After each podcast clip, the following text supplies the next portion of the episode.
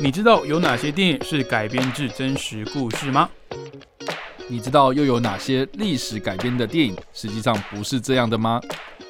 欢迎收听《看电影学历史》。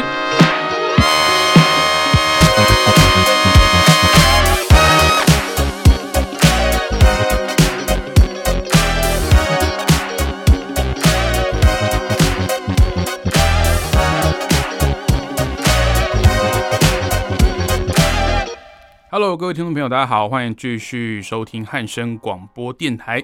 您现在收听的节目呢是看电影学历史。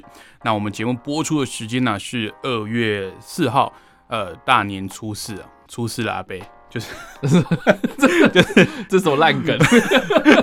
我刚刚才想到的。我觉得，呃，虽然说现在这个时间点啊，可能早上。大家可能还没有醒来，但没关系，我们的官网上面啊，还有未来的 p o c k e t 上面呢，都可以搜寻到我们的节目啊。那其实我一直在一月的节目都介绍我另外一位共同算共同主持人啊，但其实我一直把他讲成来宾哦，是我们的。叉叉 Y 嗨嗨，大家好，我叉 Y。其实其实你有你有在重新定位我的定位是？其实你有在节目表上面的主持人栏，你知道吗？有吗？有，我官网上面没有啊，官网上面明明就只有写你。节目表上面有啊，节目表有是不是？OK OK，对，所以其实你是算共同主持人。哦，我有这个了，我现在突然升格了，是不是？对对，所以之后不要再说什么哦，我们 欢迎我们的欢迎我们的来宾叉叉 Y，其实就是共同主持人。OK，好，那其实我我回忆我。过年的时候啊，其实大家可能守岁嘛，打牌啊，打麻将。但我其实发现还有一个事情，是我们很喜欢聚在一起聊天讲故事。OK，那我也觉得这个是现在呃一些新媒体啊，还有这些自媒体开始盛行的时候，我觉得大家好像也喜欢在 YouTube 上面来听故事。嗯哼，那我们今天的历史事件呢？呃，其实我第一次看到这个名词的时候，是来自一个非常会。说书型的 YouTuber 就是老高，OK 哦，老高与小莫的频道，我不知道大家有没有听过。那今天这个历史事件呢，就是发生在一九五九年二月二号的加特洛夫事件。那也因为这个翻译的关系啊，也有人是称为迪亚特洛夫事件哦。那我有看老高的对于这个事件的的解释啊，那大概来讲呢，它就是一个呃离奇的，该怎么说？山难，山难，对。然后最可怕的地方呢，就是在于山难，他们不是因为呃可能经验不足，或者是因为迷路，或者是因为什么天气的元素，所以在里面呃受困，然后没办法救援而死亡，而是他们其实都有一定的经验，对，然后里面的一些领队啊什么，其实也都是有取得相关的证照等等的。可是呢，他们被发现的时候呢，那个离奇的惨状啊。那我们交给叉叉 Y 来跟我们叙述一下哦。原来我是想说，你为什么要用这样子的开场方式，然后来介绍我们今天要讲的东西？原来就是因为你之前在过年的时候喜欢听人家讲鬼故事。我喜欢听人家讲故事。你你之前特别是鬼故事，是不是？就是那种嗯 离奇的，然后那种离奇事件、超自然力量，我觉得算猎奇。对，OK。我家里面很多那种，比如说什么埃及古文明啊，还有什么未世界未未解之谜。OK，我我很喜欢听那种东西，因为世纪悬案之类的。对，因为我觉得那个东西它没有给我们一个固定的，就是它后面还会留下一个想象的空间。OK，所以你可以自己把后面一些东西填满，就是可以自行的脑补。对，你说金字塔，金字塔到底怎么盖成的？好，你可以说是外星人盖的，你可以说是像有一些电影里面诠释是。找这个长毛象，然后把石头拖上去，你可以自己去想象。所以我觉得那个开放式的解读啊，应该说开放式啊，OK，开放式的解读我是很喜欢的。那当时我在看这个加特洛夫事件的时候啊，当时老高也事件整理了一些可能的走向嘛。那我们还是先，因为可能还是有听众没有听过这个事件，我们先请叉叉 Y 来跟我们简单的叙述一下这个事件里面到底发生了什么什么事这样子。反正加特洛夫事件呢，它被称为事件，其实蛮有趣的。就是说呢，它虽然是一个山难，但是我们不会称说是加特洛夫山难，我们会说它是事件。嗯，就很大原因就是因为事件其实是关系到人命。嗯，对我们我我记得好像就是我们台湾也有发生过什么像秋高事件啊，对，可是那个。它也是山难，可是它为什么不叫山难？它是叫事件，就很大原因就是因为它关系到人命这样。嗯对，那我觉得加特罗夫事件也之所以叫事件，是因为它真的影响太大了。嗯，他真的是呃，我觉得只要是有山呃，就是爬山经验的人啊，我觉得这个事件其实可以引以为戒啦。嗯，对。那我们先就整件事情的大概的样貌，就是我们做一个理性的分析。等一下我们再做感性的分析。OK，理性的分析就是说呢，一开始这件事情呢，就是从一个呃有一个队伍啦，哈，总共十个人。那这件事情呢，我们要回溯到就是在一九五九年这一年呢。有一支来自于乌拉理工学院的学生，他们总共有十个人，他们组织了一个登山队，然后里面呢总共有八个男生跟两个女性这样子。OK，对，那这十个人呢，他们要去爬山，然后的目的呢就是很简单，他们已经有，他们这十个人都已经有二级的登山执照了。所以他们爬完这一次的登山的这个旅程之后呢，他们就可以拿到三级的登山证照。OK，所以他们就这个有点像像是他们要去升级考的感觉。对对对对对。那他们要爬这座山呢，非常有趣啊。就是说我们在读地理课的时候呢，我们应该都知道说欧亚的分界，嗯，欧亚分界应该就是有一个非常有名的山脉叫做乌拉山。是对。那这个乌拉山脉的大概靠呃靠近中间的这个地方呢，有一座呃。我不知道怎么念的也是座山呐哦，但是在当地的语言里面呢，他们称作这座山叫做死亡之山这样子。OK，等一下，对 我打岔一下，其实最因为最近呃很多 很多朋友啦，就是开始喜欢登山跟露营嘛，但但是我也觉得说，当然出去找那些露营点之外的私房景点也是不错，就是有一种那种探险然后世外桃源的感觉哦。但是如果我觉得当地的人叫那个山叫做叫什么死亡之谷嘛？死亡之山，死亡之山。然后他还要再去的话，那是他自作孽，这样吗？我会觉得说，你要不要斟酌一下？因为我我不是啊，他不会是无来由的取那个名字。OK，所以我觉得那个就像我们中国人会说，哎，我们可能包个红包，我们不要包四啊，类似这种谐音的，有有点禁忌的东西，你不要去挑战。对，那这种呃外国人就更直白了，就直接跟你讲说那是死亡之山，然后你去爬，我会觉得这些人。该说是大等还是白摸？OK，Anyway，总之 就是他们要挑战这座山就对了。那这座山呢，在当地哦，就是这个语，就是那个当地的人就是称呼这座山叫死亡之山哦，对。但是它是另外一个名字，就对了。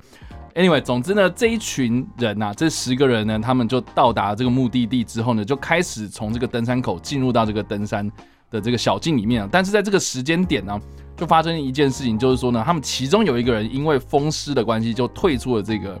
登山的行程，所以呢，这个支队伍呢，从十个人就减为九个人这样子。嗯，那也是因为这一个人的退出的关系啊，我觉得让这件事情才有机会被大家知道，要不然大家根本不知道这些人跑去哪。这些人都全部消失了。对，总之呢，这个就是那一个退出的那一个人，他们最后一次跟这九个人，他最后也是跟这九个人联络的这个时刻，反正就是他就这样下山了。那他们就约定好，就是说。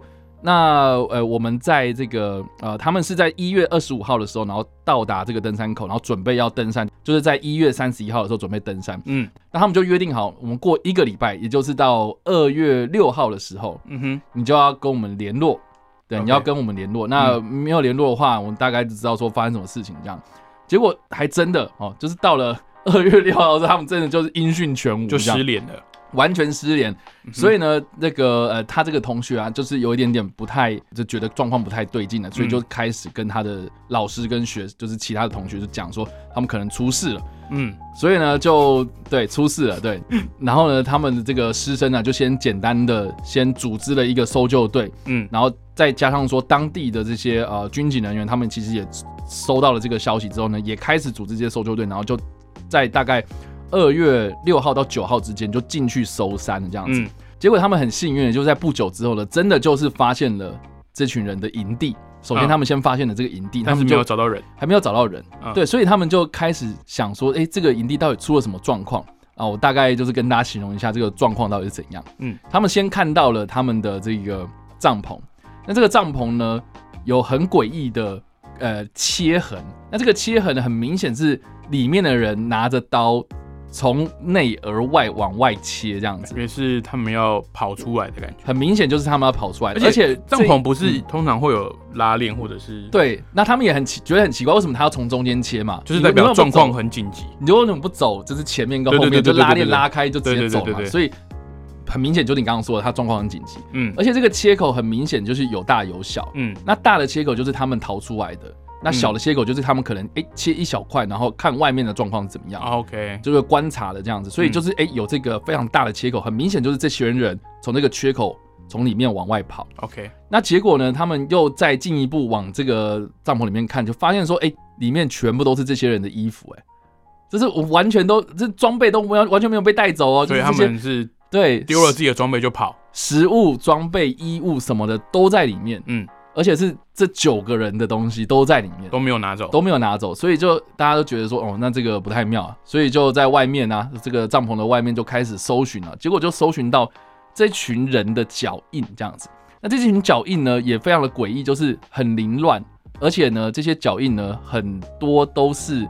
要不然就是没穿鞋子，要么就是只穿一双鞋子，对吧？只穿一只鞋子，对，就是可能他赤脚，要么就是一只脚而已这样，而且还没有穿的很稳这样子，就等等于是说真的状况真的超级紧急。结果不久之后，他们就循着这个脚印呢，往这个东北方的森林这个搜寻，然后结果在这个树下就找到了两个遗体这样子。嗯，那这个遗体呢，很明显它就是呃失温而死的。但是他们发现说，这一个呃，他们这个树啊，他们这个在在树下找到了嘛，所以这棵树上面的这些树枝都有被折断的痕迹，所以很明显是他们之前有想要爬上去过，嗯，而且这个附近也有很多很凌乱的脚印啊，然后结果他们在继续循着这些脚印在走。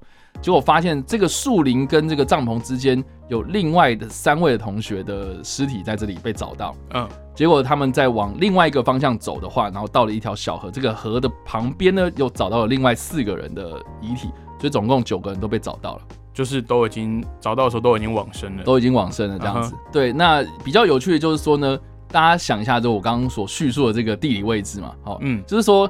呃，我们先找到了帐篷，然后再找到了这个树下的两个人，然后呢，这个树跟帐篷之间有三个人，然后呢，往那个树的另外一个方向走的话，到了这个小溪，然后小溪的旁边有四个人嘛，嗯，也就是说呢，如果我们朝呃从这个帐篷往外走的话，那是不是会先找到三个人，然后再找到两个人，再找到三四个人？对，对对对，那所以这个地理位置大家想了，所以呢，后来就有人发现，就是说，哎，这些人的尸体非常的诡异。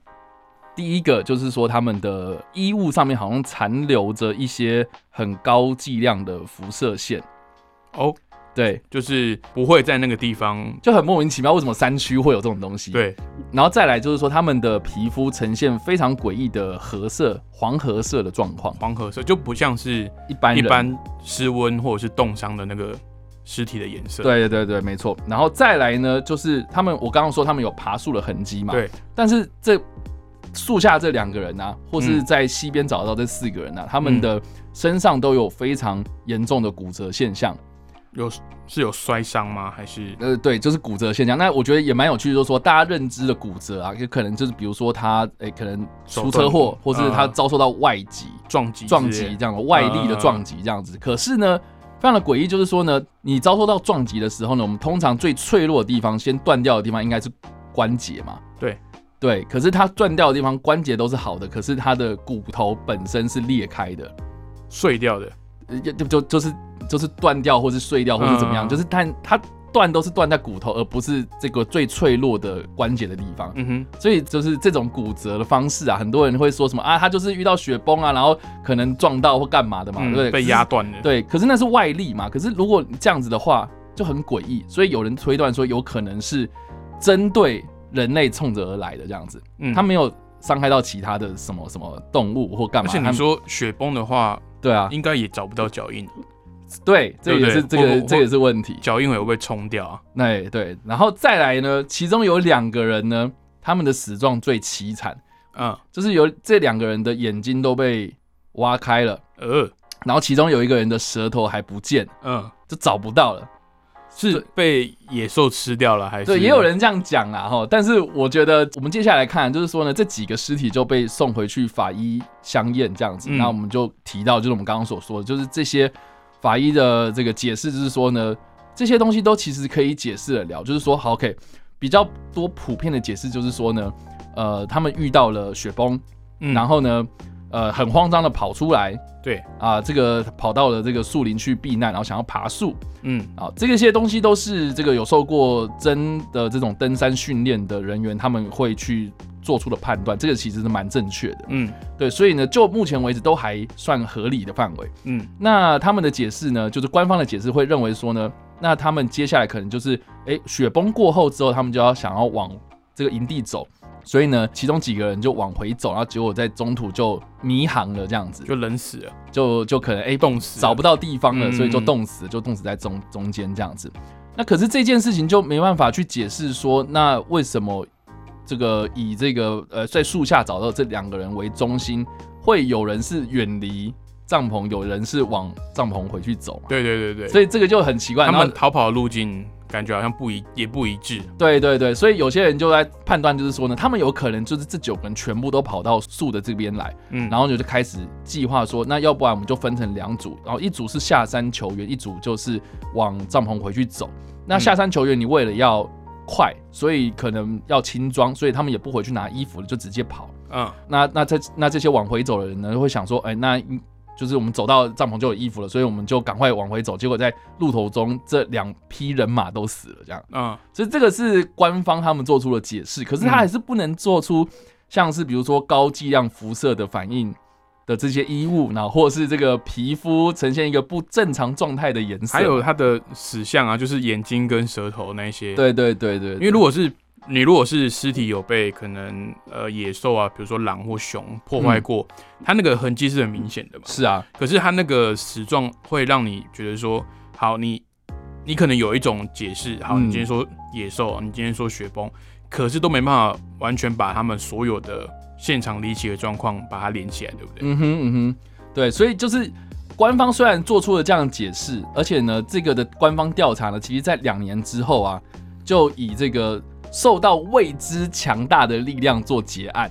OK，所以他他已经结案了，其而且而且结案之后呢，就变成了最高机密，然后就一直封存到苏联解体，然后冷战结束。最高机密是指说之后有人想要去再去重启调查也不行，这样子，不行，就是而且我觉得这个就是欲盖弥彰啊。对啊，就是你你说我是因为未知的理由，好，你说今天一个人失踪，因为未知的理由失踪啊，为什么失踪啊？你不能问，我封存了，我不不允许你问，那不是会让人家更好奇吗？对，所以其实这段期间呢、哦，就是到了冷战时期结束是一九九一嘛，所以你想想看哦，一九多少？一九五九，一九五九，然后到一九九一年这段期间都没有人去碰这件事情呢，那家属也都就没有追这样子，就这样子啦。还是因为因为当时苏联也蛮强硬的，就可能对，我想追究，他们也不让我追呃究了。不行。对，所以很蛮多的，就是后续呃，我们可能在网络上听到的一些资料或是什么，嗯都是后来解密的。而且有人就发现说，这个解密的档案里面其实是有缺失的，就是有些是被抽掉的，会不会涂黑之类的？涂黑。对，你知道，你我操看冷战电影都会看到那种东西，都 涂黑就很像什么抽掉。什么那什么情报员，然后他得到一些机密敏感的资讯，然后里面就是他已经是封存的资料了，结果他拿出来，里面还有机密的对东西被涂掉，这样之。类的，就是他哪怕就是觉得说我啊，我封存嗯，的时限到了，我要公开解密了，这些东西我还是不方便公布给外面人对知道。对，所以基本上就是现在的说法有很多，然后基本上就是依照这个冷战解封之后啊，冷冷战结束之后，苏联解体之后，他们解封的这些资料所做出了一些逻辑性的判断，这样子。那是不是从后续的一些资料翻出来看，反而让这件事情的这个神秘的程度又更上一层楼了？根据最近一次的一个资料透露呢，在嗯二零二零年的七月的时候呢，乌拉联邦的检察办公室的副主任，嗯，这个检察官呢，他就重启了调查，然后而且实也也蛮近的，其实蛮近的就就是两年前二的事情年。哦，就是从他解封之后，然后可能后续还有人想要继续追这件事情。对对对对，然后他就是九次的实地勘察之后呢，得出来一个结果，就是说他认为他就是死于雪崩，然后这些雪崩呢，其实并不是造成这些人主要的死因，嗯。而是呢这些人可能之后过了一些，可能遭遇到一些事情了，嗯。然后各自因为不同的理由，然后死去了。嗯。比如说像刚刚他呃，就是像我们刚刚有讲到，是说那个挖去眼睛跟对对对。舌头的，他的解释就是说呢，其实眼睛跟舌头就是所谓的人体的软组织嘛。对。那附近的这些呃动物啊什么的，就是他们可能看到这个尸体，他们最先咬，但是咬这些软的地方啊。OK。对，所以他们认为就是说呢，呃，这些人失温。在这个现场过世之后呢，就可能有遭受到，比如说一些动物的外在的这些干扰，嗯，所以才导致了就是说呢，遗体被破坏，遗体被破坏。对，那他的这个案发事件呢，其实是在二呃二月二号的时候啊，在从他们的日记里面可以观察出来，就是在这一天之后，他们就没有再写日记了。OK，对，所以呢，他们推断应该是二月二号所发生的事情，但是他们呃搜救队找到这些人的时候呢，其实已经经过快要一个月了。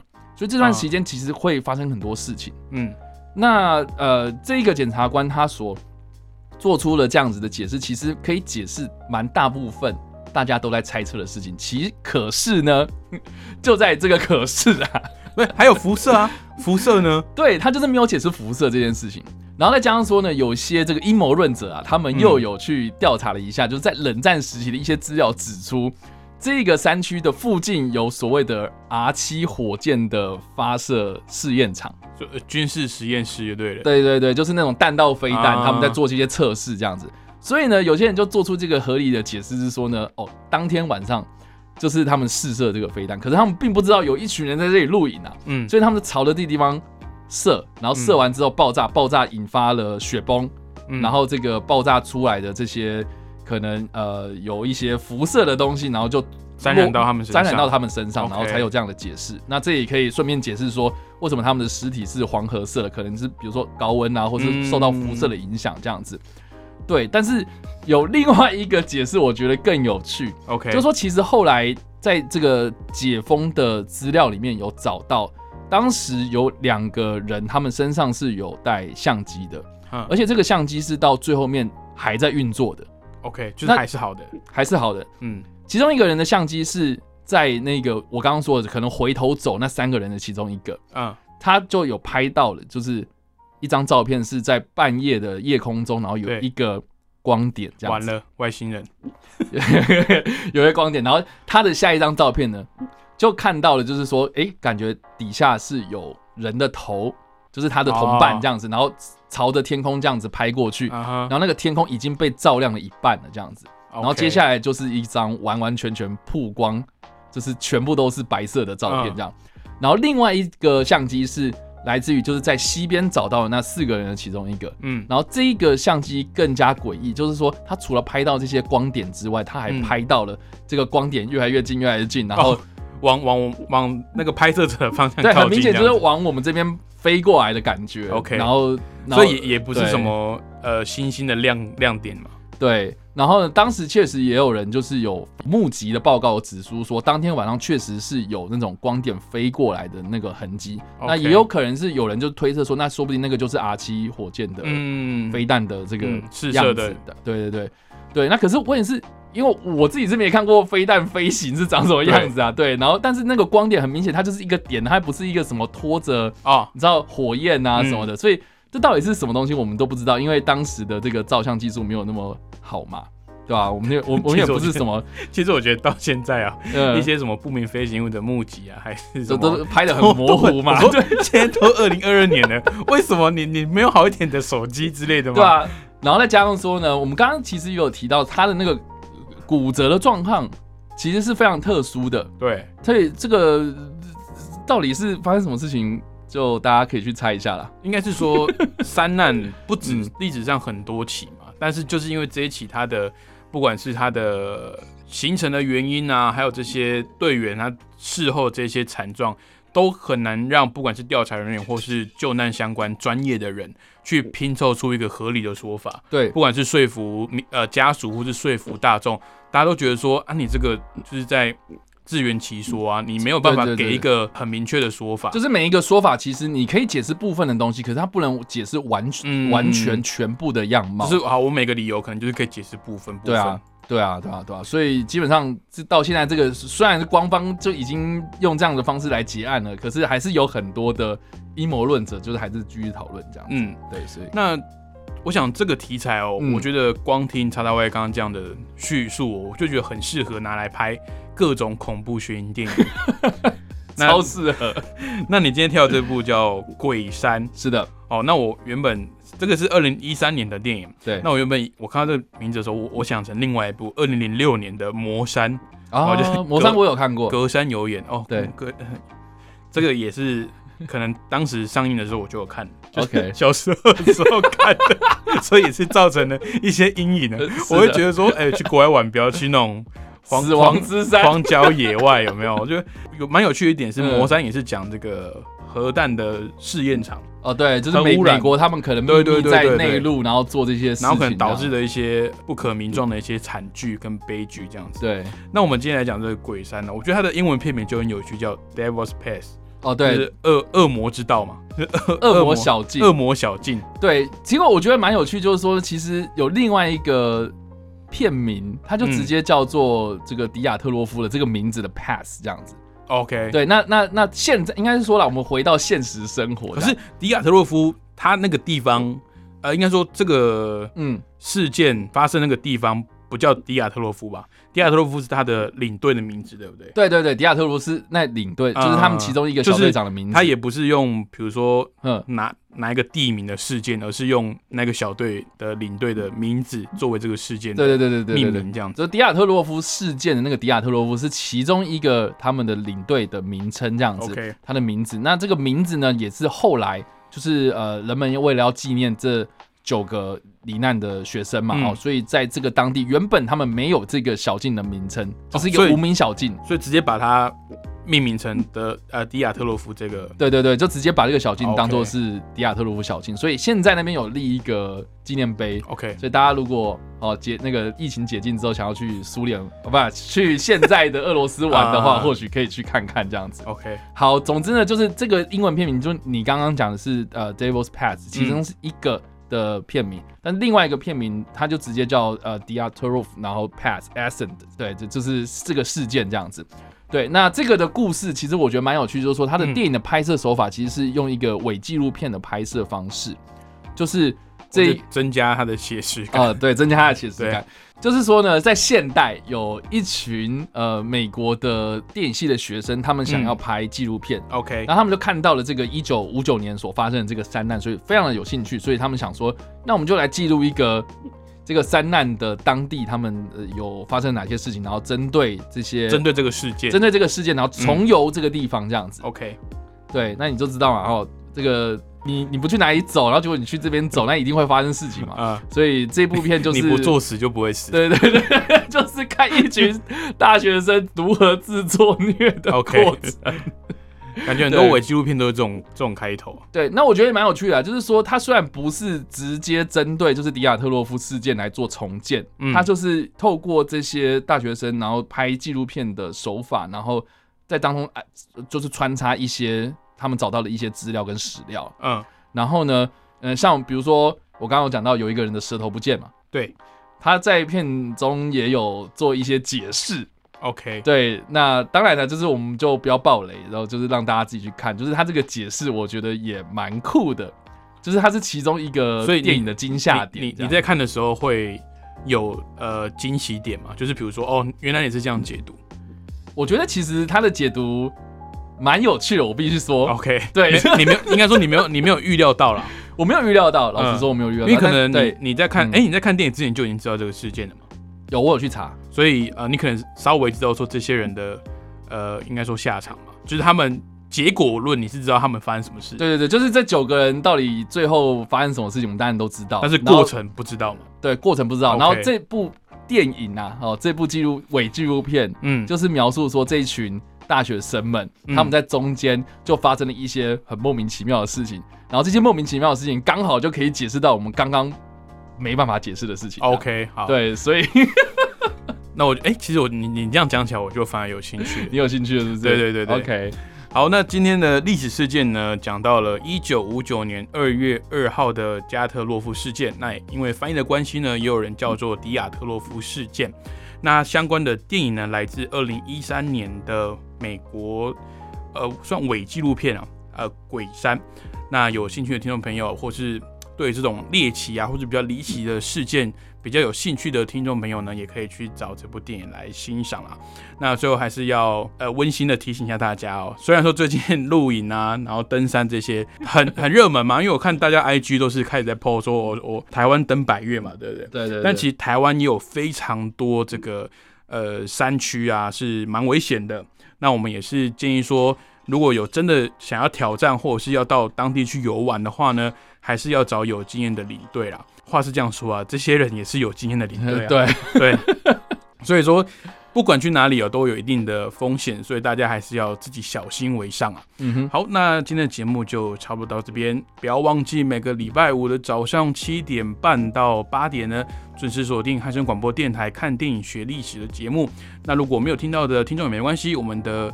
呃 p a c k a g e 还有我们的官网上面呢，也有及时的回放提供给各位听众朋友喽。好，那我们下礼拜再见喽，拜拜。